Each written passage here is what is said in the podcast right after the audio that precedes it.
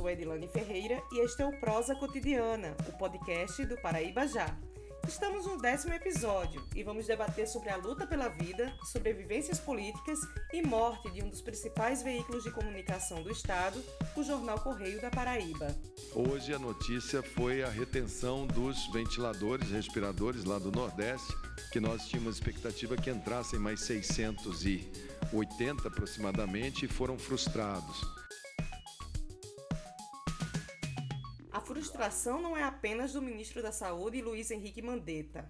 É muito nossa, principalmente porque a região Nordeste é a mais castigada desde sempre em qualquer circunstância histórica do país. Os 680 respiradores adquiridos pelo Consórcio Nordeste iriam servir para atender a demanda da região no enfrentamento da Covid-19.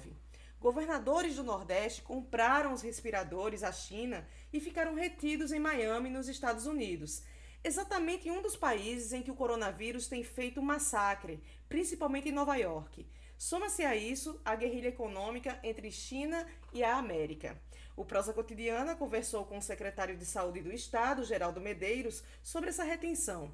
Precisamos saber qual o impacto que isso gerará nas ações de combate ao corona e no atendimento à população paraibana. Bom, nós estávamos esperando alguns lotes, né. Inicialmente seriam 10, 10 leitos de UTI, é, que seriam destinados ao Hospital Santa Isabel. Felizmente, nós realizamos no segundo semestre de 2019 a compra de 6 milhões de equipamentos. Isso ameniza um pouco, porque nós temos é, 590 respiradores, mas é, estamos encontrando outras alternativas, né? De ter um grupo de empresários consertando aparelhos que já existem e disponibilizando para o Estado. Então, é, é uma, um problema que é, vai fazer falta, claro, mas que nós esperamos que, que com o que nós temos e algumas compras de 89 respiradores que nós fizemos, esperamos que chegue alguns para dar suporte. Mas nós temos já uma UTI, hoje nós estivemos no Hospital Solidário e no, no, na UTI de 20 leitos no Hospital Metropolitano, que está completamente vazia, esperando pacientes é, que porventura tenham complicações do Covid-19. Esses respiradores que vinham nessa, nessa remessa iriam também abastecer o, o Hospital Solidário? Seria para abastecer também o, o, os outros hospitais, né? O Clementino Fraga e se nós quiséssemos ampliar outros leitos, trauma de Campina Grande, né? Essa seria a ideia. Mas o Clementino Fraga já está com a quantidade de respiradores bom, o Metropolitano tem essa UTI completa, com 20 leitos, é, que está vazia, esperando paciente. Então, assim, a gente está montando a estrutura, já temos 80% pronto, mas é, esse hospital solidário deve estar pronto em 15 dias e é preciso que a gente entenda que somente 5% dos pacientes de coronavírus necessitam de respirador. 95% deles não precisam. Esse momento em que enfrentamos o maior desafio do século até então, percebemos na Paraíba uma união entre a classe política. Quem melhor tem representado esse fenômeno é a Assembleia Legislativa. O presidente Adriano Galdino pontuou como a Casa de Epitácio Pessoa tem contribuído com essa luta. A Assembleia da Paraíba entrou na campanha de solidariedade e de ajuda mútua, a campanha onde todos nós precisamos estar juntos e unidos para vencer o coronavírus. E nós, da Assembleia da Paraíba, estamos viabilizando recursos para aquisições de, de máscaras protetoras faciais, aliás, de protetores faciais. Iremos adquirir 2 mil protetores faciais, que serão distribuídos mil em Campina Grande, para a coordenação de Campina Grande e região, e mil para a coordenação de João Pessoa e região. E estamos também negociando a aquisição de, no mínimo, 30 mil máscaras faciais também, para ser distribuída em toda a Paraíba com os profissionais de saúde. É a nossa contribuição enquanto instituição Assembleia da Paraíba para com a campanha de prevenção e de luta contra o coronavírus. E agora comigo, Cosnes Lira, Fábio Bernardo e uma participação super especial do Germano Costa, jornalista do News Paraíba. Olá, gente. Olá, Edilane. Olá, Fábio. Olá, nossa participação especial de hoje, o querido Germano Costa. E vamos aí para as pautas do dia, né? Olá, Cógenes. Olá, Edilane, meu querido Fabão. Um prazer, uma satisfação enorme participar do podcast Paraíba Já. Estamos às ordens. Primeiro dizer seja muito bem-vindo, meu querido Germano Costa. Olá, Edilane. Olá, Cógenes. Muitos assuntos para a gente debater hoje, um dia bastante movimentado. Perfeito. No final da tarde dessa sexta-feira, né, 3 de, 3 de abril, o ministro da Saúde, na coletiva de imprensa, sempre dá, né, durante os finais de tarde, enfim, ele falou sobre a frustração dele em saber que 680 respiradores que foram comprados, né, pelo consórcio Nordeste, é, não vão chegar no Brasil. Eu queria saber de vocês como é que, que vocês acham que isso vai impactar é, diretamente no enfrentamento da, da Covid, principalmente aqui na Paraíba? Fábio? Bom, Elane. Olha, é, primeiro dizer o seguinte, que tá muito estranho essa relação da China. Eu não sou muito de teoria da conspiração, não, mas já estou começando a, a, a, a, embarcar num monte de, de coisa aqui na minha cabeça.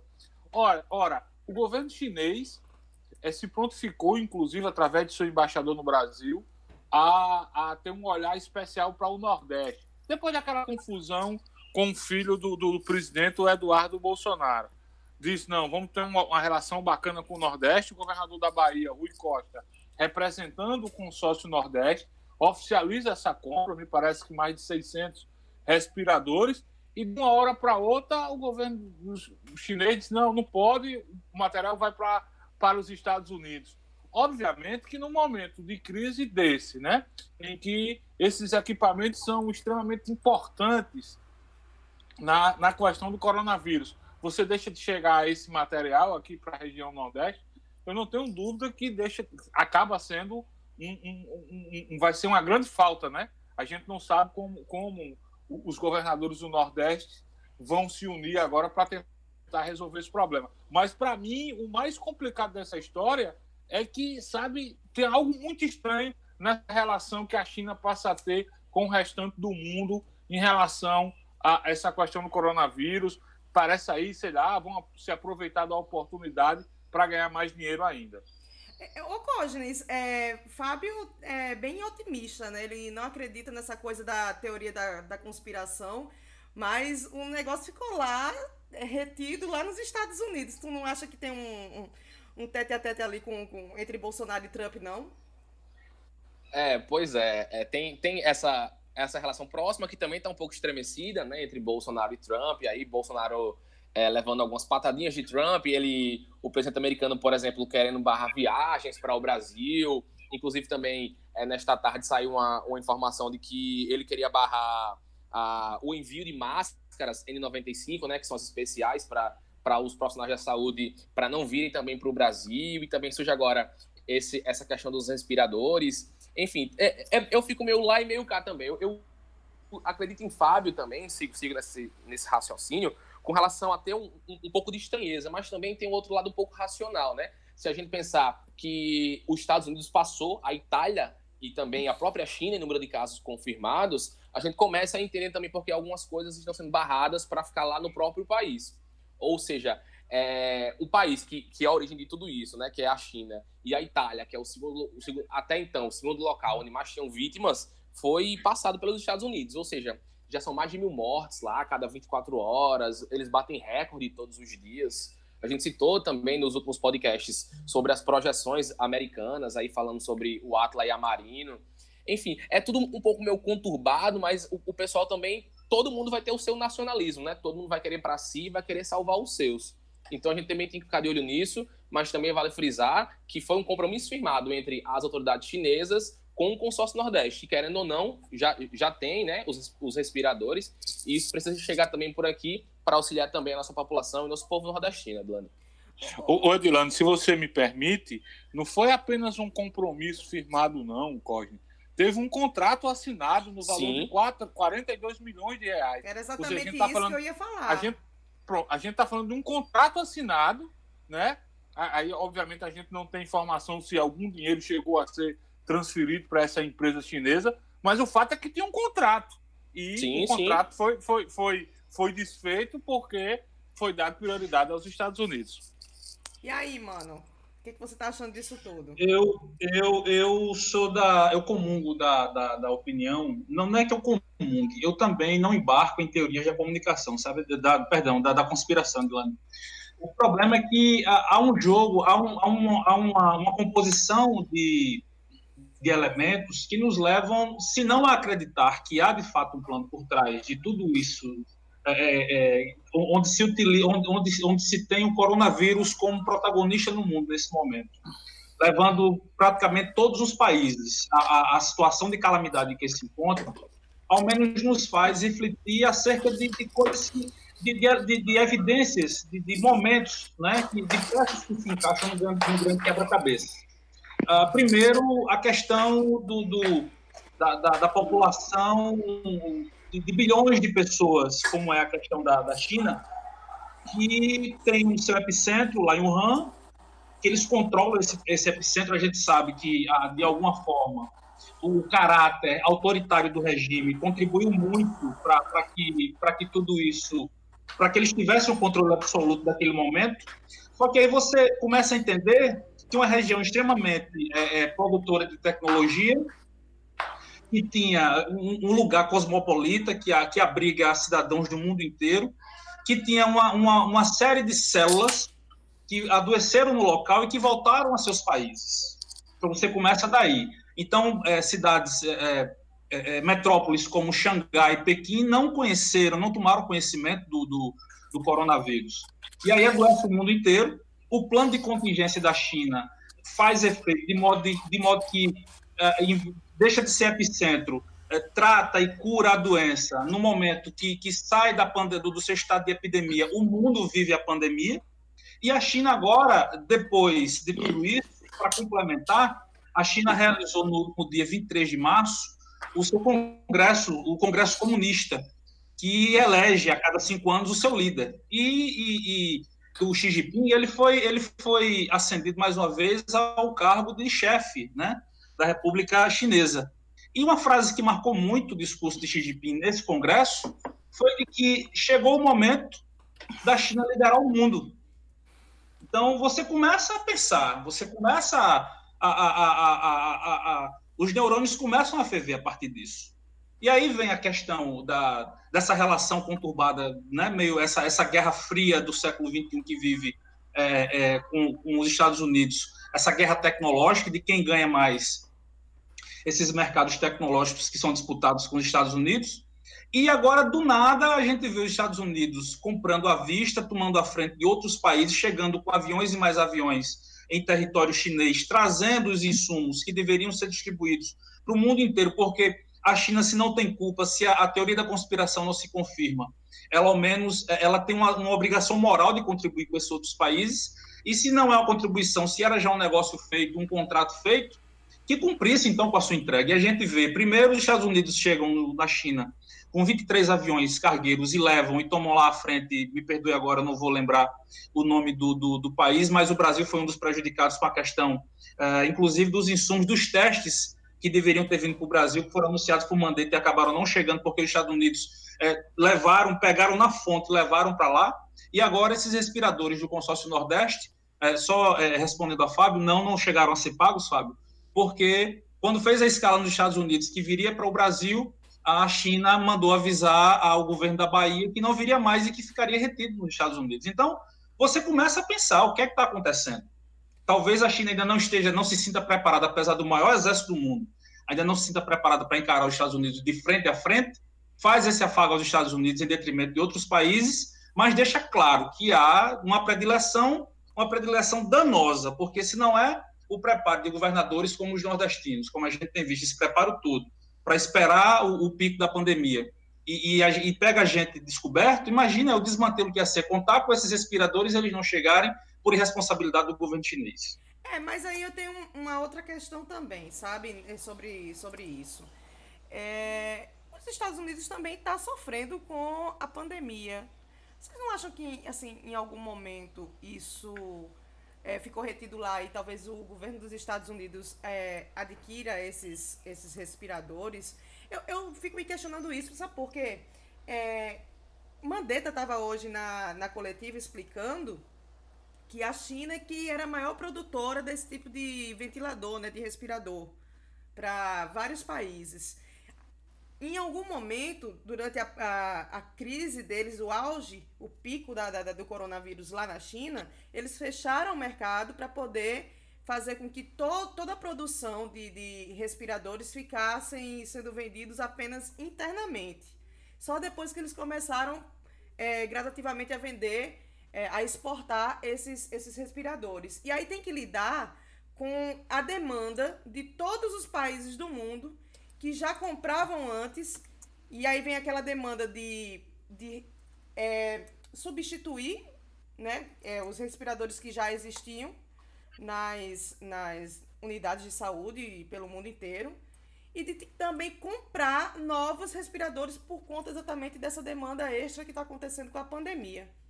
Será que isso também os Estados Unidos não está não tá enfrentando esse problema também, não? Cosne, se não me engano, você também está querendo falar sobre isso.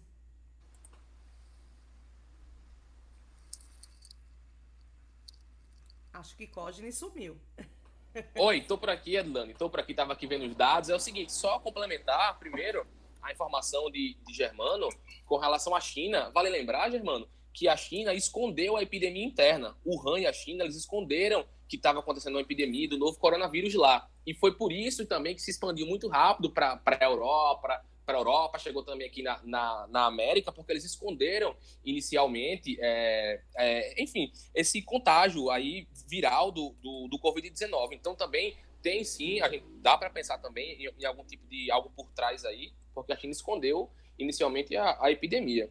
Sobre os Estados Unidos, eu acho que é muito isso, Adlano. É, a sua visão também corroborou com a minha, que também os Estados Unidos está passando por um momento muito complicado. Só trazendo números de, de hoje, por exemplo, os Estados Unidos têm 276 mil casos.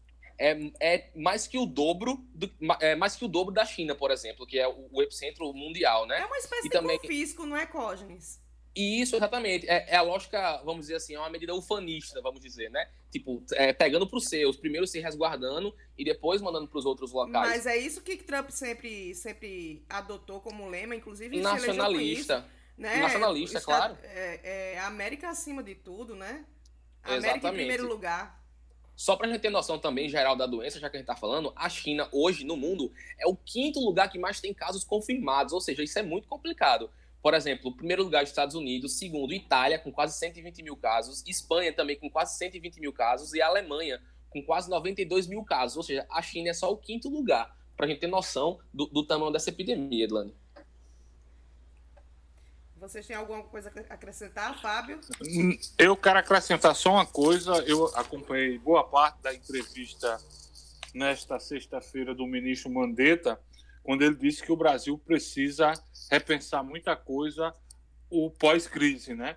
Ele, é, ele chegava a dizer que, por exemplo, em relação aos respiradores, o Brasil tem sim know-how, tem empresas que poderiam estar tá, é, produzindo em grande, em larga escala os respiradores, mas falta, falta, faltam insumos importantes que, sobretudo na área química, eu não, não tenho, não tenho, como é que se diz, expertise suficiente para detalhar o que falou o ministro aqui, porque são termos técnicos. Mas, ou seja, o Brasil é um país muito grande, um país que busca aí, é, é, é, é cada vez mais espaço no mundo e talvez precise sim, após, após essa crise do coronavírus, repensar muita coisa para a gente deixar de ser um país tão dependente de outras nações, como está sendo no caso agora, a gente extremamente dependendo da China com relação a essa questão dos respiradores. Só para encerrar esse, esse tema né, de respiradores, nós entrevistamos e colocamos anteriormente né,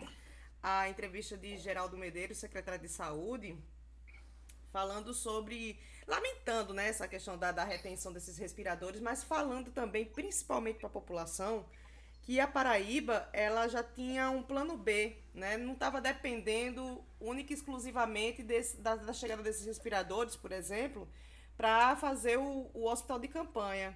Ô, ô mano, é, Oi. Eu, eu assim, essa, essa coisa do, do, plano de contingência que a Paraíba tá, tá fazendo, sabe, com relação a, a ao coronavírus, é, será que, que é exatamente esse planejamento que está fazendo com que a Paraíba tenha esses números tão assim reduzidos com relação aos demais estados? Dentro das limitações de um estado como a Paraíba, nós, nós vemos é, que tudo que pode ser feito, que está ao alcance do governador, da equipe da Secretaria de Saúde, tem sido feito. E, e uma, um dado importantíssimo que há de ser levado em consideração é de que a população tem obedecido às normas, às determinações. A gente tem, tem acompanhado que a, a polícia, o, o, o, o Copom, né, o, o 190, tem, tem recebido algumas denúncias de aglomeração, mas você vê que o grande volume da população tem escutado o governo, o que revela também a, a, a credibilidade que o governo e as ações que ele tem tomado tem refletido no, no, no, dia a dia da população. Então, quem, quem deve desses segmentos, a, né, fora o, o, o que há de essencial que deve permanecer aberto, as pessoas têm se mantido em casa. Isso é o primeiro dado a ser levado em consideração. E aí você vê ações como o hospital de campanha que está sendo montado no Hospital Metropolitano, uma estrutura enorme, gigante, além dos hospitais de referência que têm recebido esses, esses, esses pacientes.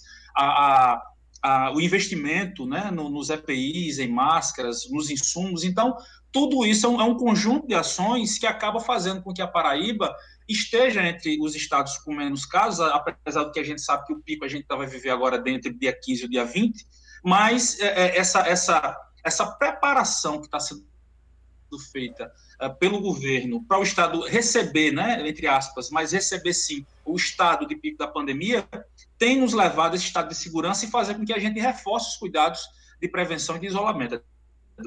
Ô, Fábio, é por aí mesmo, nesse pensamento aí de, de Mano Costa? Não, eu, eu acho que, digamos assim, eu acho que a Paraíba tem feito o dever de casa, né? Se a gente for é, tomar como base os números do próprio Ministério da Saúde, felizmente a coisa aqui na Paraíba está menos grave, digamos assim. Eu, eu, eu escutei, obviamente, a, a, fala do secretário Geraldo Medeiros, que eu repito, sempre faço questão de destacar aqui nos nossos contatos, tem feito um, um trabalho bacana, sabe, digno de elogio, e a gente espera, temos que confiar no que disse o secretário, que a gente hoje, digamos assim, estamos, nós estamos aqui na Paraíba com a situação é, um tanto equilibrada. O grande, o grande, o grande X, o X da questão é que a gente não sabe como é que a coisa vai estar lá, justamente como o Mano falou, dia 15, dia 20 de abril, onde os especialistas acreditam que a, a curva no Brasil, a, a, a tal onda no Brasil, vai estar mais elevada. A gente vai ter que esperar para a gente ver se de fato a Paraíba tem feito seu dever de casa. É engraçado, sabe, que enquanto aqui na Paraíba, né, o governador João Azevedo tem deixado o secretário Geraldo trabalhar livremente, né, porque o secretário é médico, né, tem expertise para isso, né. A gente vê essa guerrilha que está acontecendo a nível nacional entre Mandetta e Bolsonaro, né. Hoje eu vi um, a coluna Radar, né, da Veja, falando sobre é, Mandetta dando praticamente um, um ultimato para Bolsonaro, né? Se, se, você quer me demitir, então me demita. Eu não vou pedir não, demissão não. Queria saber de vocês como é que vocês estão vendo essa coisa. Será que é ego de Bolsonaro? Cógenes?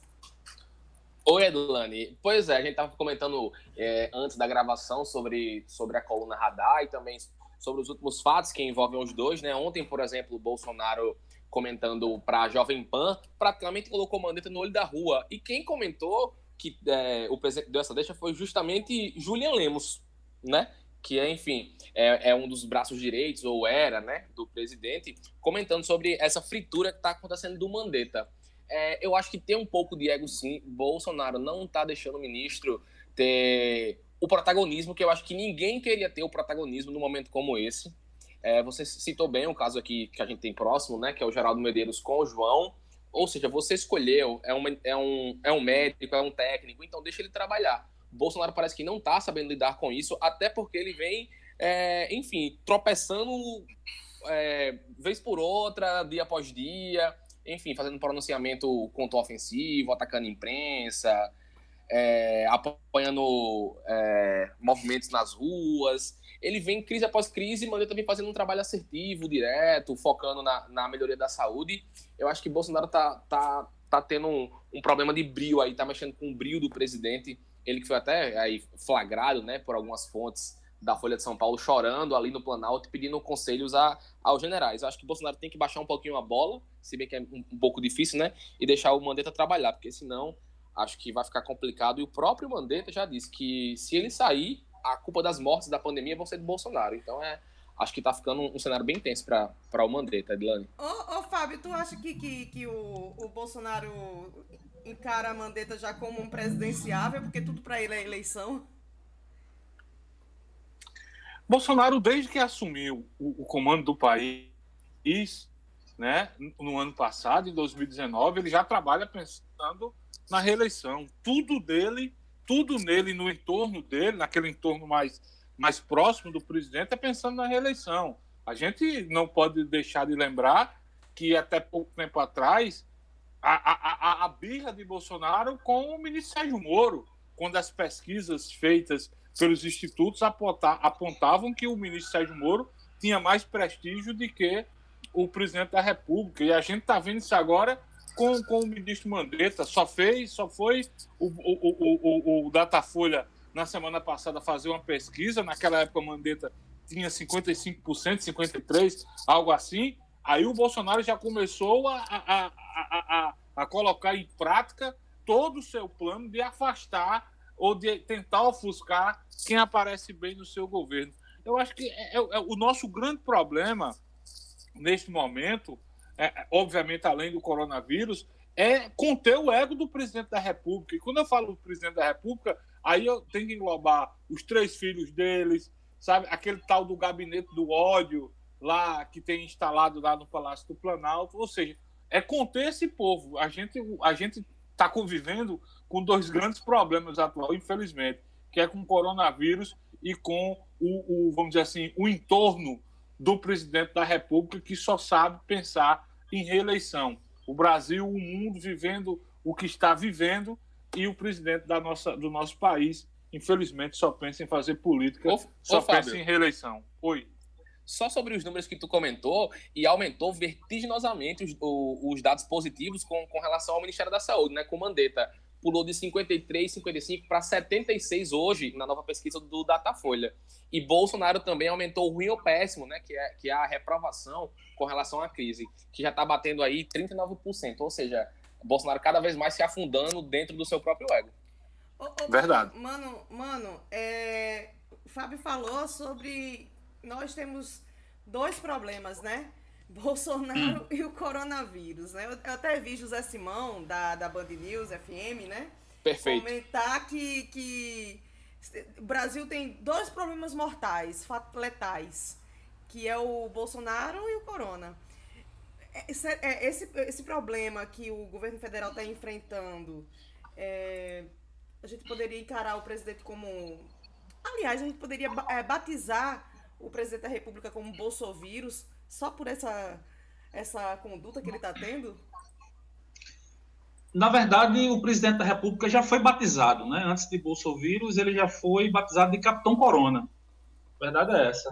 O presidente é, ele, ele, ele, desconhece a noção do limite. Então, é surreal o que está acontecendo no país nesse momento, além da crise da pandemia de tudo que as pessoas têm enfrentado, toda a dificuldade, a crise econômica, tudo que ela, que ela trouxe consigo, é, é, é impossível você, você, se não estivéssemos é, é, presenciando e testemunhando isso todos os dias no noticiário, não daria nem para a gente imaginar a situação que a gente tem vivenciado do presidente da República, o chefe da nação, fritar o seu próprio, o seu próprio ministro da Saúde em plena crise, em plena, em plena época de, de em, pleno, em pleno plano de contingência, o, o capitão, de fato, do, do, barco, aquele que tem norteado a política que está sendo imposta é, no país inteiro, aquele que, que organiza, que descentraliza a distribuição de, de, de, equipamentos, de insumos, aquele que tem buscado equipar o sistema de saúde, a, a, o, um técnico, apesar de político, mas um técnico, um médico que sabe do que está falando, a gente vê a cada dia que passa nas suas, nas suas entrevistas coletivas, ele domina, parece que a cada, quanto mais passam os dias, mais ele domina a situação, mais ele entende o que está acontecendo e tenta transferir isso para a população através do que tem falado. Só que é exatamente essa capacidade que falta ao presidente de dialogar, de discutir, de discursar, essa falta de retórica, de dialética de, de Bolsonaro, essas limitações intelectuais dele, é o que fazem é, é, é, é emergir esse, esse, complexo, de, esse eterno complexo de inferioridade que ele tem, e, e, e buscar simplesmente decepar todos os que, os que naturalmente se sobressaem. Então, figuras como, como o próprio é, Moro, uh, o próprio Guedes, o Mandetta agora, o Tarcísio da infraestrutura, são figuras muito, mas muito maiores do que Bolsonaro, e ele sabe disso, e o que ele busca fazer é, é, é tomar, tora, tirar na tora esse protagonismo, porque de toda forma é o chefe do Estado, eleito democraticamente, mas que escolher uma equipe uh, o, o, modelo de, de, de, de, governo, de gestão descentralizada, é exatamente para que você escolha é, atores capazes de, de, de, dar conta dessas pastas, e isso é levar os números do próprio governo, mas ele não consegue entender que o bom trabalho de Mandetta reflete nos números do governo dele, que é dele. Mas não, ele, ele tem essa, essa personificação do poder, que só ele pode ser protagonista e mais ninguém. Então, o que a gente acaba, perdão, o que a gente acaba vendo no final das contas é esse circo de horrores que ele tem patrocinado no noticiário nacional e em plena crise da, de uma pandemia, de um vírus que está matando pessoas no mundo inteiro, um milhão de casos no mundo, e Bolsonaro preocupado em cortar a cabeça do ministro da Saúde. Isso é, é, é, é, é impensável uma situação como essa. Totalmente impensável, e assim, eu vi um questionamento no Twitter essa semana, é, até de um norte-americano, né, que tinha postado, né, uma, um print, né, da, do programa de Siqueira Júnior, que estava entrevistando o Bolsonaro, e ele pegou invocou, né, uma uma corrente de oração ao vivo, e aí entrou dentro dessa corrente de oração os funcionários que estavam lá, né? Na, no estúdio, e um deles estava usando uma cabeça de, de burro, né? Daí a gente pode pensar por que, que um burro, uma, alguém vestido com a cabeça de burro, está ali é, orando para que Bolsonaro tenha uma, uma, uma maior capacidade intelectual para esse enfrentamento do corona. Mas vamos dar uma pausa. Ô, ô Edilane, Edilane, só para só concluir com esse assunto agora da, dos números também da pesquisa Datafolha, não sei se vocês viram um dado da pesquisa. O governador de São Paulo, João Dória, do PSDB, lançou um desafio, ou lançou uma recomendação para a população. Gente, não vamos escutar as orientações do presidente Jair Bolsonaro sobre a questão do coronavírus. O detalhe é que a pesquisa da Datafolha mostrou que 57% dos entrevistados estão é, com a tese do, do governador de São Paulo, João Dória, de não escutar a, o que Bolsonaro fala sobre coronavírus. Ou seja, o presidente da República, que está vendo aí ministros auxiliares alçarem voos mais altos do ponto de vista da popularidade dentro deste momento, acaba também tendo um, um bissabor a mais, partindo agora de, de um novo adversário político, que é o governador de São Paulo, João Dória. Nem Moro, nem Moro está querendo ficar perto de Bolsonaro durante, eh, durante essa crise da, da, do coronavírus, porque sabe que é queimação. E olha que o Sérgio Moro estava tava sendo um dos caras, cabeças assim, do núcleo duro do, do, do presidente, né? Rosângela, Rosângela Moro ontem deu tom, né? Era isso que eu ia falar, mano. Segue daí. Explica pro pessoal um pouquinho rapidinho. Não, ontem, ontem ela, ela pagou. Eu, eu, por coincidência, eu estava com o Instagram aberto na hora que ela postou, então printei imediatamente. E minutos depois, ó, uma hora, duas horas no máximo, depois da, de toda que começou toda a repercussão da entrevista de, de Bolsonaro à Jovem Pan, a, a Conja a Conja foi às redes sociais e bateu pesado. Primeiro, ela postou uma foto do, do marido uh, de uma entrevista que ela havia dado ontem à tarde. Uh, a Gazeta do Povo tem que seguir regras de isolamento, mas manter a calma, disse Moro. Ela postou esse print dessa matéria, a capa da matéria, e colocou embaixo. E mais, ministro Moro, temos que ter discernimento, entre, entre parênteses, capacidade de, compre de compreender situações de separar o certo do errado. Em Moro, I trust. A famosa frase que Moro fala naquele, naqueles, naqueles diálogos vazados pelo The Intercept, quando ele diz que em Fux, I trust, né? We trust. É, em Fux, nós confiamos a, na, naquela, em toda aquela, aquela engenharia montada com o MPF do Paraná. Enfim, ela parafraseou o marido. Perfeito. Três, cinco minutinhos depois, três, cinco minutinhos depois, ela jogou uma foto de, de Mandetta, a própria Rosângela, e postou assim: Entre ciência e achismos, eu fico com a ciência. Se você chega doente em um médico, se tem uma doença rara, não quer ouvir um técnico? Arroba Henrique Mandetta tem sido o médico de todos nós e minhas saudações são para ele. Em Mandetta, I trust.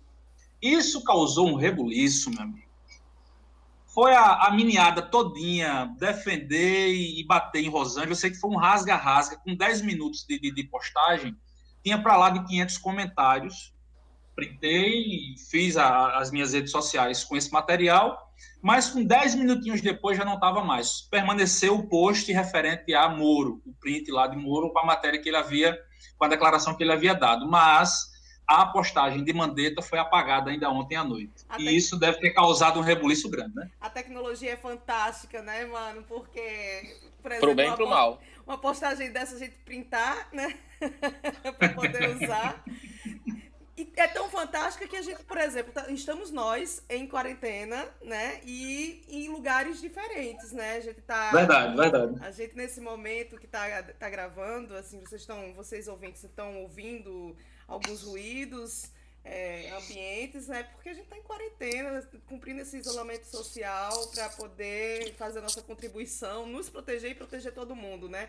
Mano... Seguindo, seguindo as orientações dos especialistas, do né? mundo inteiro, do, né? Do mundo inteiro. Só para concluir Bolsonaro, eu sei que a gente tem outra pauta. Vocês viram que é o aquele ator, o Carlos Vereza, acabou também rompendo com o presidente Jair Bolsonaro. Ia comentar, ia comentar também. Pois Outro apaixonado é, desiludido, né? Pois é. Hoje, vocês já, já viram a atualização dos números, né? Fomos a 32 casos aqui no estado, né? Vimos, vimos sim. Certo. Isso. Eu, eu, eu, fico pensando quem é que tem coragem ainda de defender Bolsonaro. Eu vi uma, na, na carreata, nas carreatas da morte, né? Que aconteceram não só aqui na Paraíba, mas em vários outros estados, né? Sempre empresários, né? Sempre empresários na rua, querendo volta Brasil. Teve uma no Belém do Pará que eu achei é, o cúmulo da surrealidade, né? Porque ela disse: Olha, gente, eu nunca pensei que a polícia militar iria barrar um protesto dos patriotas, os patriotas que é, apoiaram Bolsonaro. Pois é, o Brasil acabou, o o comunismo chegou. Eu fiquei assim pensando no nível de alienação. Mas veja só, o coronavírus Sim. só chegou na, na, no Brasil não foi por conta da classe pobre, porque a classe pobre ela não viaja para a Itália, ela não viaja para os Estados Unidos. Foi a classe rica, foi a elite que trouxe o coronavírus para o Brasil. Foram, é, é, foi esse ciclo de gente abastada né, que viajou, trouxe e que está sendo os, as principais vítimas né, nesse, nesse primeiro momento da pandemia aqui no país. E eu acho muito surreal como é que eles ainda têm coragem de ir para a rua para pedir volta ao Brasil. Parece que eles querem a, o extermínio em massa de todos, né? Gente, vamos é. pular é. para um assunto. É... Vamos falar de Paraíba e vamos falar de política, né? Já que a gente está aqui com o Germano. A gente tem dedicado é, o Prosa Cotidiana desde o episódio número 1 um, para falar de coronavírus, porque evidentemente é de interesse de todos. Mas vimos nessa sexta-feira, né, com esse fechar, né, quase fechada da janela, né, eleitoral, algumas movimentações interessantes. Alguém quer apontar já a primeira antes que eu elenque? Elenque aí pra gente puxar. Nós tivemos a Raíssa Lacerda, né, vereadora de João Pessoa, né, saindo do PSD, que é uma das fundadoras do, do PSD aqui na Paraíba, para ir para o Avante. Nós tivemos também é, algumas informações dando conta que Edilma, a secretária de Educação da Prefeitura de João Pessoa, é, querendo ser candidata a, a, a, vereadora, né, também vai sair da secretaria. Temos também Manuel Júnior, né, que mudou, né, o Manuel Júnior, que é, vice, é, vice-prefeito de João Pessoa, que está mudando o seu é, domicílio eleitoral, está fazendo uma, uma retirada, né? De João Pessoa para voltar para suas origens, né? Pedras de Fogo. Vai se candidatar lá a, a prefeito, né? E também temos uma, uma coisa curiosa, né? O coronavírus conseguiu também é, matar algumas intenções, né? É, em alguns é, possíveis pretensos pré-candidatos. Um deles é Zena de Bezerra, né? Que disse que por conta da crise do coronavírus não, não, tem, não tem condições de ser candidato a, a vereador de João Pessoa. Fábio, você tem alguma coisa a falar sobre essa dança das cadeiras todas? Eu sei que você está querendo comentar sobre isso. Primeiro dizer que a desistência do secretário Zena de Bezerra não tem nada a ver com coronavírus, não. Tem a ver com falta de votos. Ele foi candidato a deputado estadual nas eleições de 2018. A gente parecia que estava vendo uma eleição, uma candidatura para o Senado.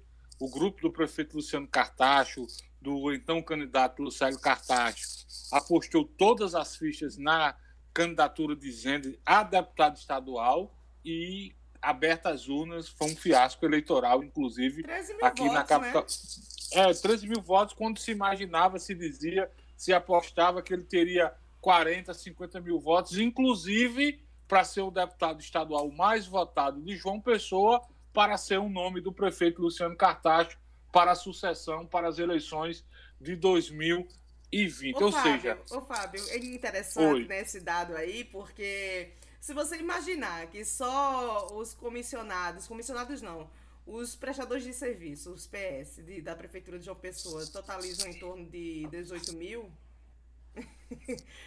Zena não conseguiu nem os votos do, dos PS, né? Será que é uma pessoa muito bem querida? Bem é justamente. É por isso que eu estou dizendo. Foi uma boa, foi uma boa desculpa encontrar culpar o coronavírus para dizer que não vai se descompatibilizar para ser candidato a vereador João Pessoa. Ele pode até sair da prefeitura em junho para ser o candidato do, do prefeito a prefeito de João Pessoa. Eu não acredito, porque... E o que danado eu... o Zanelli está fazendo nesse, nesse enfrentamento do corona, que está sugando as forças dele para não se candidatar, hein, Fábio?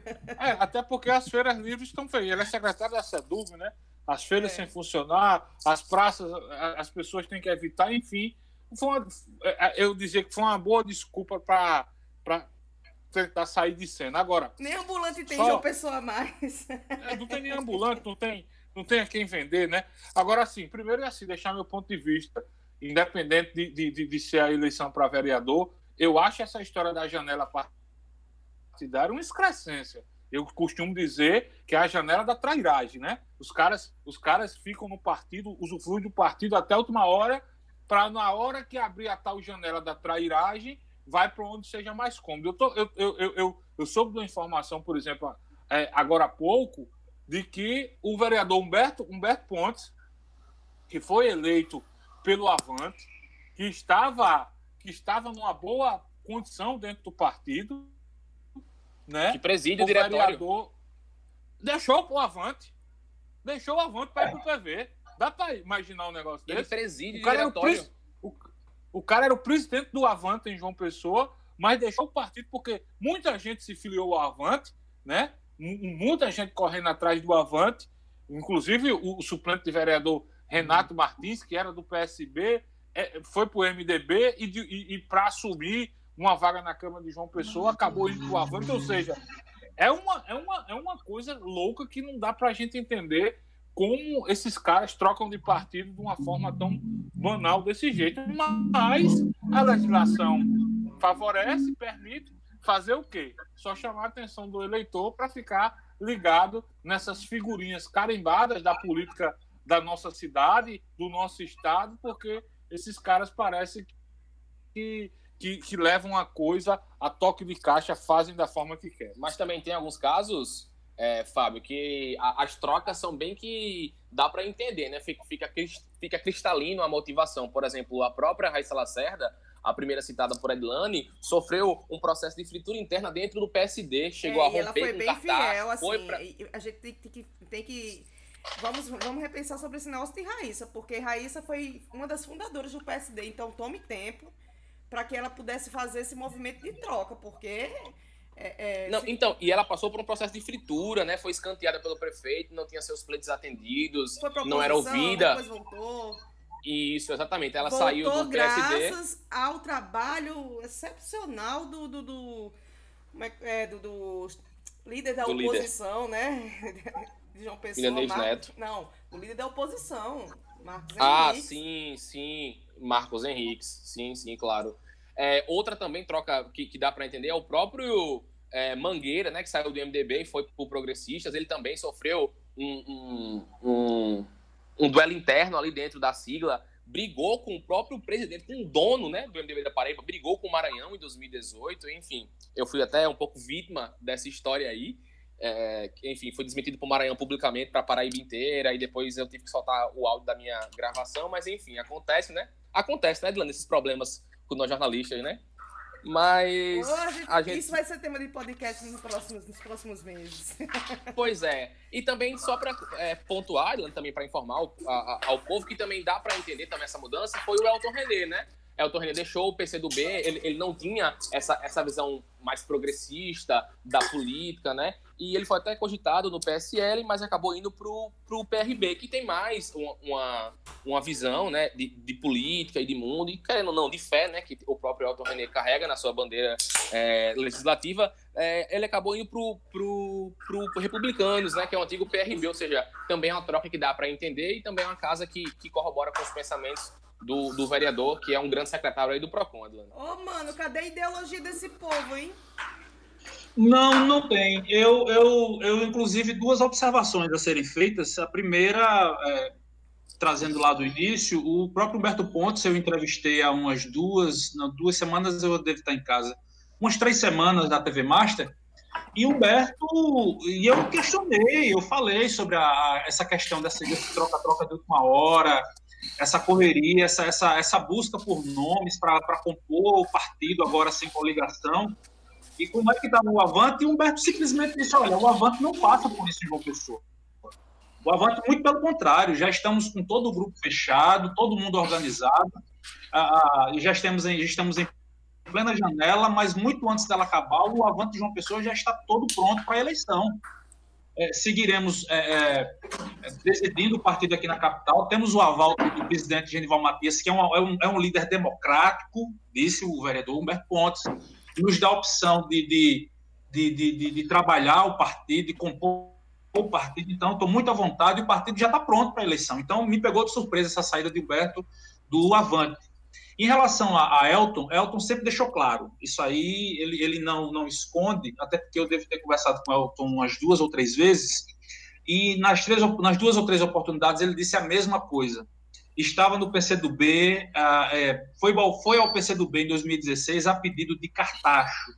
Enfrentou problemas no segmento religioso, do qual, do qual faz parte, ah, alguma, algumas figuras importantes do meio evangélico que votam com ele resistiram em votar com ele porque ele estava no PCdoB uhum. e não havia nenhuma identificação com o partido. Ele, isso agora, um mês atrás, um mês e meio atrás, uh, ele, ele disse isso textualmente.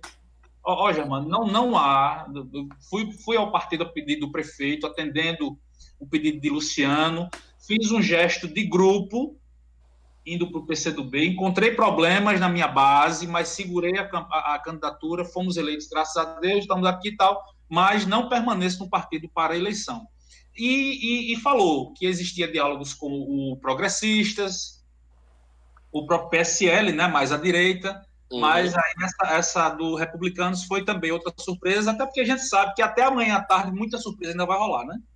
É, e até contextualizar esse movimento que Elton fez, porque ele em 2016 foi para o PCdoB, porque foi uma forma que Cartacho encontrou de segurar, segurar a, sigla. a sigla na base, porque quem não lembra que o PCdoB, na época, ele era aliado tanto de Cartacho quanto do ex-governador Ricardo Coutinho, né? E o PCdoB tinha, eh, tinha como secretário do, do PROCON o, um membro do PCdoB, sabe? O PCdoB tinha um secretário do PROCON da, da da Prefeitura de João Pessoa, né? Então, a forma que Cartacho fez para que segurasse a sigla dentro da sua coligação foi essa, de tentar colocar Elton René, que sempre foi uma, uma figura fiel a ele, para ver se segurava a, a legenda dentro de sua coligação, né? E acabou o sonho de Manuel Júnior, né, Fábio? Manuel Júnior já tentou cinco vezes, né? Se candidatar a prefeito de João Pessoa, agora se convenceu, né? É, o, o, o, eu chamo deputado, o eterno deputado Manuel Júnior, ele vem ah, sucessivamente é, é, pisando fora, né? Jogando, jogando a bola errada, assim, sabe? Não é, não é, não foi da, da eleição passada para prefeito. Ele vem sucessivamente errando ao ponto de chegar onde chegou. O cara que foi prefeito da sua cidade, lá começou a sua trajetória política em Pedra de Fogo, foi presidente da FAMUP, depois deputado estadual, vice-prefeito de João Pessoa, deputado federal, Manuel Júnior, vocês recordam bem, chegou a ter o nome cotado para ser ministro da Saúde, ministro do Turismo, sabe? E nada, nada contra, mas depois de uma trajetória dessa, Manuel Júnior, por falta de espaço político, por, falta, por falta de gordura política, vai ter que voltar à cidade de Pedra de Fogo, onde ele começou lá atrás, novinho, como médico, para tentar ser reinserido na, na, na, na vida pública, porque foi praticamente alijado aqui na Prefeitura de João Pessoa como vice-prefeito Luciano Cartacho. Ou seja, só restou isso para Manuel Júnior e com detalhe, com detalhe, não terá vida fácil na cidade de Pedra de Fogo, porque vai enfrentar o grupo do atual prefeito, o professor Dedé Romão, que está no comando da prefeitura, e a gente sabe que quem sempre está no comando de uma prefeitura tem força para indicar o seu sucessor. Manuel Júnior errou muito e está pagando o pato por isso agora. Bom, gente, é hoje, né? Hoje, essa sexta-feira, né? 3 de abril, ficamos sabendo de algo que mexeu muito né, com o meio jornalístico, né? Que foi o encerramento das, das atividades do jornal Correio da Paraíba, né? Eu até queria pontuar que, assim, a minha primeira experiência no jornalismo foi um estágio no Correio da Paraíba. Minhas primeiras matérias assinadas também foram no Correio da Paraíba. É um, e era assim, é, nesse tempo que, que o jornalismo vem passando, né, com esse avanço da tecnologia, que é ótimo, nós estamos fazendo esse podcast, esse podcast, mano, tem esse, esse blog, o News Paraíba, nós temos o Paraíba Já, a gente vê que o, o jornal impresso ele estava minguando, né, com o passar do, do tempo, porque não conseguiu se reciclar, né, é, não conseguiu é, acompanhar o tempo. Aqui na Paraíba nós, nós tínhamos apenas o Correio da Paraíba e o jornal A União. Mas a última, a última edição do Correio da Paraíba vai, vai sair nesse sábado, né? Eu acho que cada um de nós temos a, a lamentar esse tipo de, de atitude, até porque para nossa classe, né, nesse tempo de crise que a gente tem muitas incertezas, mais jornalistas demitidos, né? Mais jornalistas desempregados aqui. Eu queria saber de você, Fábio, principalmente, né, que tem que teve uma participação maior, fui apenas estagiária, né? Você foi editor do, do jornal Correio, né? Se não me engano, de política, é, editor setorial de, de, de política, de, de esportes também, foi isso, Fábio? Edilano, primeiro dizer que a minha relação com o Correio da Paraíba continua. Eu ainda sou funcionário de carteira assinada do jornal Correio da Paraíba. Entrei lá em 1998. Não é que eu seja tão velho, não, é porque eu comecei muito cedo. E foi no Correio da Paraíba onde eu assinei pela primeira vez a minha carteira de trabalho. Ou seja, está sendo muito doloroso para mim pela relação que tenho com o Correio da Paraíba, com o jornal Correio da Paraíba. Cheguei no Correio da Paraíba através do meu amigo Pessoa Júnior, editor de esportes à época. O comando da edição era da já falecida Lena Guimarães. Entrei no Correio já para ser editor adjunto de esportes. Comecei minha trajetória lá como jornalista esportivo, depois fui para política, enfim.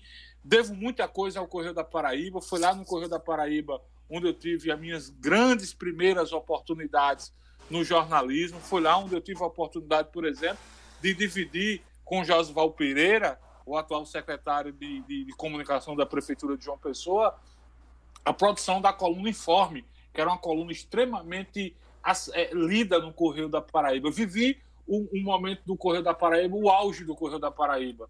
onde a gente, o que a gente escrevia repercutia na cidade. Enfim, muito triste, mas, mas é preciso a gente deixar claro que isso era um anúncio meio que a gente só esperava o momento de acontecer, né?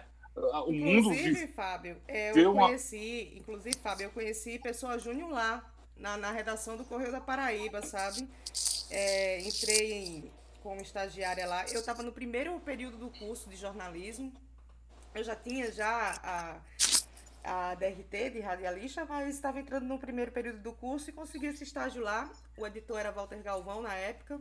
Trabalhei diretamente com a Andréa Batista, que hoje é a, a chefe de comunicação do Ministério Público do, do Estado, né? Uhum. E conheci Pessoa Júnior, que foi assim fantástico é, na época. Tanto que toda vez que. Eu passei um ano e meio no, no, no Correio da Paraíba, então toda vez que entrava um, um, um repórter do caderno de esportes é, de férias, é, Pessoa, Franco Ferreira, é, sempre me absolvia, né, na, na, na editoria, para eu estar tá lá é, tirando férias da, da, da, galera, sabe? Eu tenho boas recordações, sabe? Assim, foi um, um, período que eu aprendi. Eu, eu, inclusive, digo que foi lá que eu aprendi a escrever um lead, né? O lead é o primeiro texto jornalístico, né? É, para quem não conhece. E não só pessoa, tive, sei lá, eu tive outros companheiros de trabalho lá, né? O, Renato Félix, né? Que estava até, até agora, né? À frente do caderno de cultura lá. É, tive contato com Hariane Arruda, né, que também ficava ali na, naquela redação do, do Correio, né? Também tinha aquela produção do Já, né? O Já Paraíba. Aí muitas recordações positivas, sabe? Muitas mesmo. É verdade. A gente só lamenta nesse momento muitos colegas que vão ficar sem emprego. A informação que eu obtive é que a direção já chamou que os funcionários do jornal Correio da Paraíba estão todos demitidos, e aí também, obviamente, eu me incluo, porque eu vou acabar sendo demitido, porque eu estou com licença sem vencimento lá no Correio da Paraíba, mas enfim, é um, a, gente já esperava isso, né? Jornal do Norte fechou, Jornal da Paraíba fechou, o mundo hoje é online, as informações acontecem muito rápido e, e cada vez mais o, o, o jornalismo impresso, o jornal impresso vai acabar e, sejamos francos, o Correio até que durou muito aqui no nosso estado. Cógenes, mano, é, quando eu vi, né, a notícia do, do, do, encerramento das atividades do Correio da Paraíba, eu logo pensei, poxa, o, a segunda vítima fatal da Covid-19 foi o Correio, né? Porque foi a crise. Não tem outra explicação, né? Para o fechamento do Correio agora. Quando eles viram que ia enfrentar uma recessão econômica que poderia gerar mais endividamentos, né? é, da, da, da, empresa, eles decidiram por hora encerrar. Vocês comungam? Eu, eu lamento, lamento profundamente a, a, a, perda, né? Já perdemos o Jornal da Paraíba, isso, os jornais né, que alcancei. O, o, o momento, o Norte já havíamos perdido, e mais recentemente o Jornal da Paraíba. E, infelizmente, agora o Correio. Eu confesso que, apesar de, de ser um, um, não só um militante, mas um profissional do jornalismo digital, eu, eu ainda lia jornal impresso, me, me, muito aprazível para mim, inclusive. E, e, infelizmente, não só pela perda do veículo, né? Pela, pela tradicionalidade do que é o jornal impresso, mas também pelos nossos colegas. E agora está aí a equipe inteira, top de linha. É, infelizmente, agora demitida. A gente sabe que o mercado vai reabsorver parte da equipe, mas a gente sabe que em momento de crise como a gente está vivendo, parte desses profissionais ainda vão encontrar um pouco de dificuldade para retornarem ao trabalho, que a gente estima que seja o mais breve possível, e, e sorte a todos eles, principalmente porque são pais e mães de família que precisam sustentar uh, suas famílias, e a gente torce muito para que dê tudo certo para esse pessoal. Inclusive, foi lá no Correio também que, que conheci o Wellington Farias, né? Me ajudou muito no processo de aprendizagem, assim na, na para escrever uma, uma matéria. Cógenes Lira, desse, de nós quatro aqui, é o mais, é o mais novinho, sabe, Fábio? Ele não lembra do, do, do, do da época de ouro do, do, do Correio da Paraíba, quando estava naquele enfrentamento né, com aquele governo Cássio Cunha Lima, né? Que eram manchetes e mais manchetes. Eu, é, não eu acompanhei. acompanhei.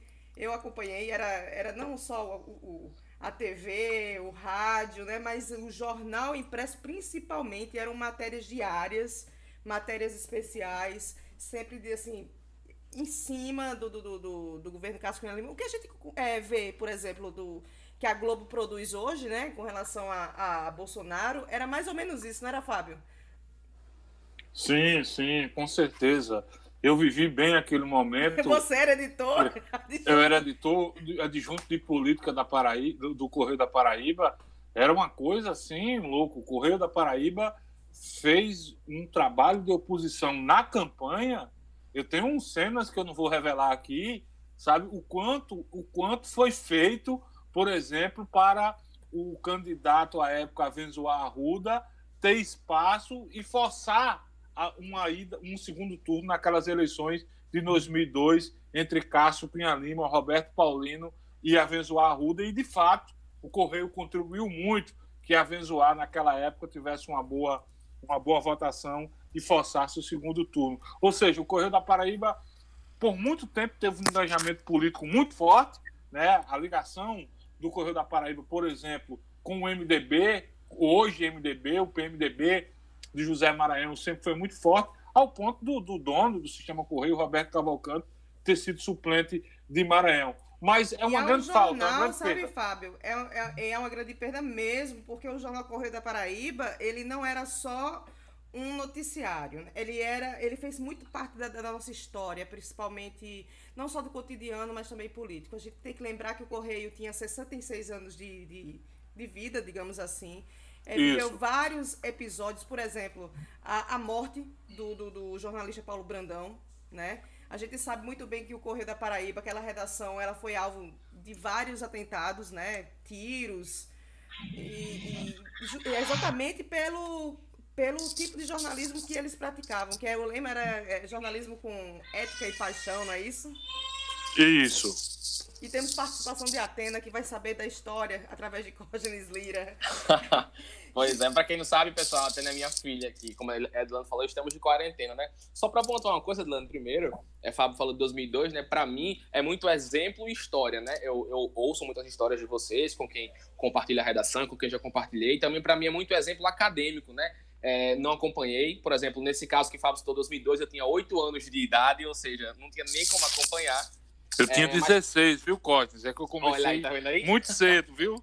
Muito bom, muito bom. Aí, pra mim, é muito exemplo. Pra mim, é justamente isso. E o jornal impresso, pra mim, tinha uma credibilidade muito grande. Meus pais, por exemplo, eram pessoas que não tinham o hábito da leitura, mas eu, quando criança, ficava encantado justamente por ver o impresso. Eu decidi fazer jornalismo com 12, 13 anos, ou seja, isso é muito raro em qualquer, em qualquer lugar do Brasil e do mundo, eu acho. Eu sempre gostei. E pra mim é muito exemplo, né? Eu tive a oportunidade de trabalhar em dois jornais impressos, né? Em começar a minha carreira. Começamos Também em União estagi- também, né? Eu, quer dizer, você Exato. começou em A União, eu, eu já Exatamente tinha isso ido. que eu ia falar agora. É. Eu já tinha eu passado pelo comecei a Correio. União. Eu comecei a União, também tenho um carinho muito grande por todo mundo lá, por todo o pessoal. Foi uma, uma, uma passagem importante para minha carreira acadêmica e também passei pelo Jornal da Paraíba. Eu tive a honra ainda de conseguir assinar matéria no Jornal Impresso, Jornal da Paraíba. Para mim, isso é uma honra enorme.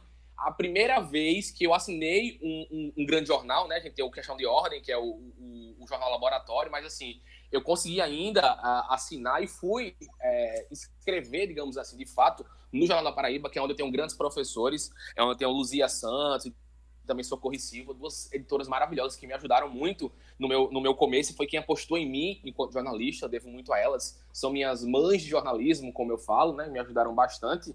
É, consegui assinar ainda, e para mim também é, é uma perda muito grande, porque eu, eu tinha justamente essa referência, né? Quando eu estava na academia, eu sou da turma de 2012, por exemplo, tudo isso pra gente já, já tinha uma, um, um, uma história, já tinha uma história, né? Já tinha uma bagagem a ser contada pra gente.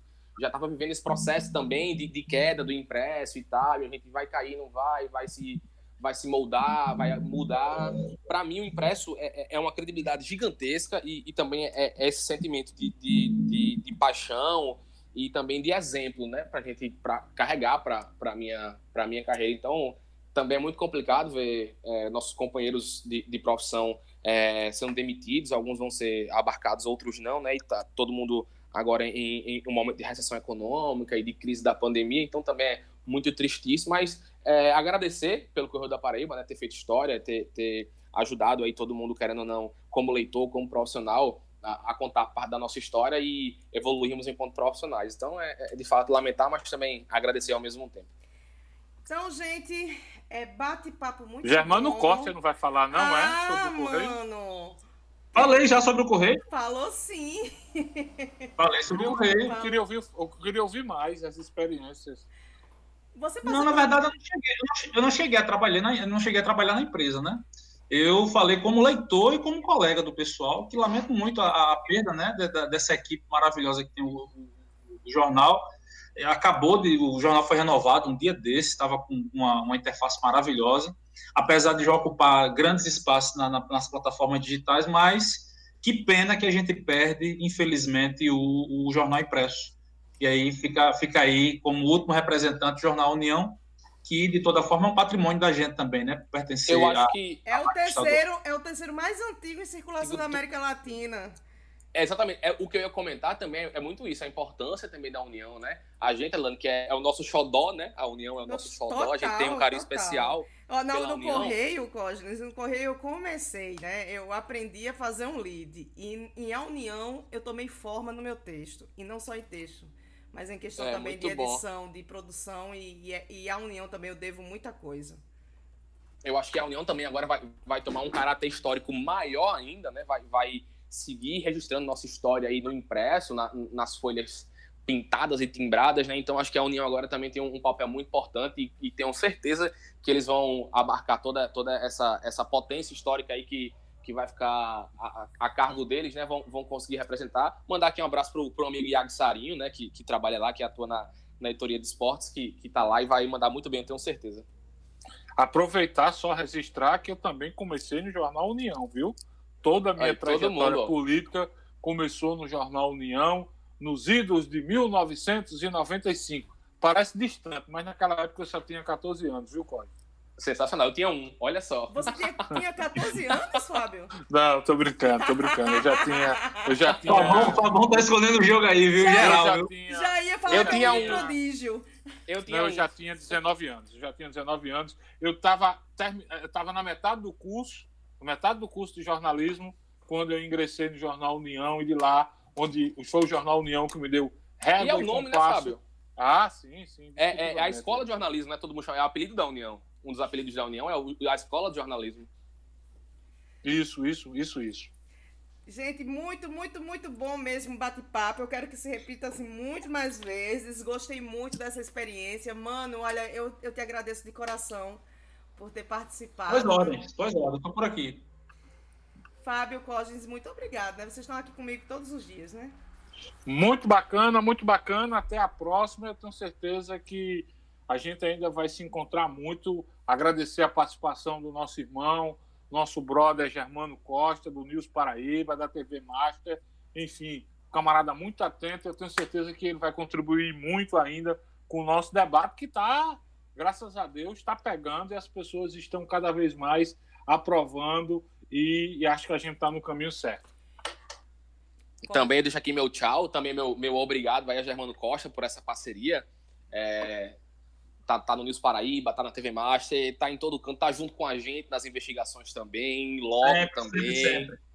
Tamo junto, Germano. Muito obrigado por dividir esse, esse momento conosco aqui. E Preci- deixar também o nosso, a- a- o nosso agradecimento, né? Falar aqui por, por nós três também, mas Adilano vai falar. A você, cara ouvinte, que está aqui nos ouvindo, que está nos prestigiando com a sua audiência, com o seu play, que está indo ouvindo com a gente no Spotify, no Apple Podcast, no Google, no Google Podcast também, no Anchor. Você está aí nos ouvindo, né? Deixar aqui também um recado, Edilano. Segue a gente nas redes sociais, arroba Cognis, arroba Edilano Ferreira, arroba Fábio C. Bernardo. Germano, deixar aqui também, deixa para você. Faça aqui sua propaganda, o espaço aqui é gratuito, você tem prestígio com a gente. Deixa meu tchau pra galera e a deixa pra Germano aí.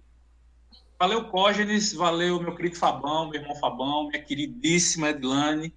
Preciso E a todo- contar um off antes, sabe, mano? Preciso contar pra Ah, No- o Paraíba já Vai. fez uma, uma série de reportagens investigativas e de dados no, em 2019 que culminaram na, opera- na Operação Natal Luz.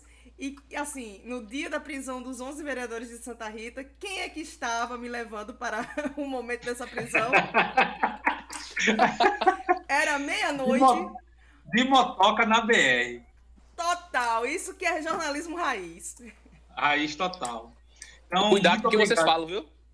Muito obrigado de verdade pela parceria de sempre. Estou sempre às ordens, uma satisfação imensa, imensa. E no Instagram, arroba News Paraíba, ou também newsparaíba.com.br, parceiro, parceiríssimo do Paraíba Já, e a gente tá junto sempre. Estou por aqui e a gente nessa caminhada sempre em frente. Eu gostaria até de, de encerrar dizendo que a gente, nós estamos tristes, né, com esse, com esse fato, né, sobre o correio, mas dizer que o que nós estamos fazendo no jornalismo online é o futuro, né? É uma, a gente está passando, o jornalismo está passando por um, por um momento de transformação. Aqui na Paraíba tem sido uma, uma, uma transformação um pouco gradual, né? Mas o jornalismo online tem fincado raízes, tem é, evoluído, evoluído, tanto que o Paraíba já a gente está comemorando em meio à quarentena 10 anos de existência. Verdade. E, no próximo mês. No próximo mês, né? E assim, a gente, pelo menos por parte do Paraíba já, é, nós temos feito um trabalho diferenciado no mercado, investimos em jornalismo de dados, jornalismo investigativo. É, Em reportagens, né? Em reportagens, Re... não só reproduz. Exatamente. E também fizemos uma coisa inédita, né? Que foi essa coisa do jornalismo colaborativo que a gente vê tanto a mídia nacional fazendo. E aqui a gente não vê tão pouco, talvez seja por conta mesmo da metodologia e eu falo ilustro, o jornalismo colaborativo que nós fizemos foi, por exemplo, a Operação Natal Luz, a cobertura, em que tanto Paraíba Já quanto o News Paraíba eh, estiveram juntos, né? Nessa, naquela, naquele, naquele momento que até culminou né, no Fantástico, não é, Germano? Né, Fábio? Isso, foi uma repercussão internacional, na verdade. Né? Total. E o prosa... Só para... Sim? Só para pontuar, uma coisa aqui, você falou muito bem sobre, o, sobre o, o avanço, né? Sobre a gente estar tá em reportagens, a gente, a gente viajar para acompanhar vereadores em outro estado, algo que inédito, né? Que eu saiba, é inédito na Paraíba. A gente viajar para outro E acima de tudo, que a gente faz jornalismo, né? E que às vezes também incomoda algumas coisas e alguns poderosos. Mas Paraíba já, com a sua jovem redação, como nosso grande Fábio Bernardo, nosso diretor-geral, sempre comenta, com seus jovens jornalistas, a gente vai continuar incomodando, só para deixar esse recado aqui pro pessoal. O Fábio Bernardo Você... vislumbrou isso, que ia chegar aos, aos 10 anos com o Paraíba já tão assim, Fábio? Vocês são shows. Eu sempre digo, a coisa mais certa que eu fiz foi trazer gente novas, talentosas, para perto de mim, para trabalhar, para fazer com que o jornalismo da Paraíba siga trilhando o bom caminho. Parabéns a todos vocês pelo sucesso que tem feito pelo Paraíba já. E como diz o meu companheiro de Rádio Arapuã, Rui Dantas, toquemos o barco. E o Prosa Cotidiana fica por aqui. Para saber mais informações, acesse paraibajá.com.br. Até mais.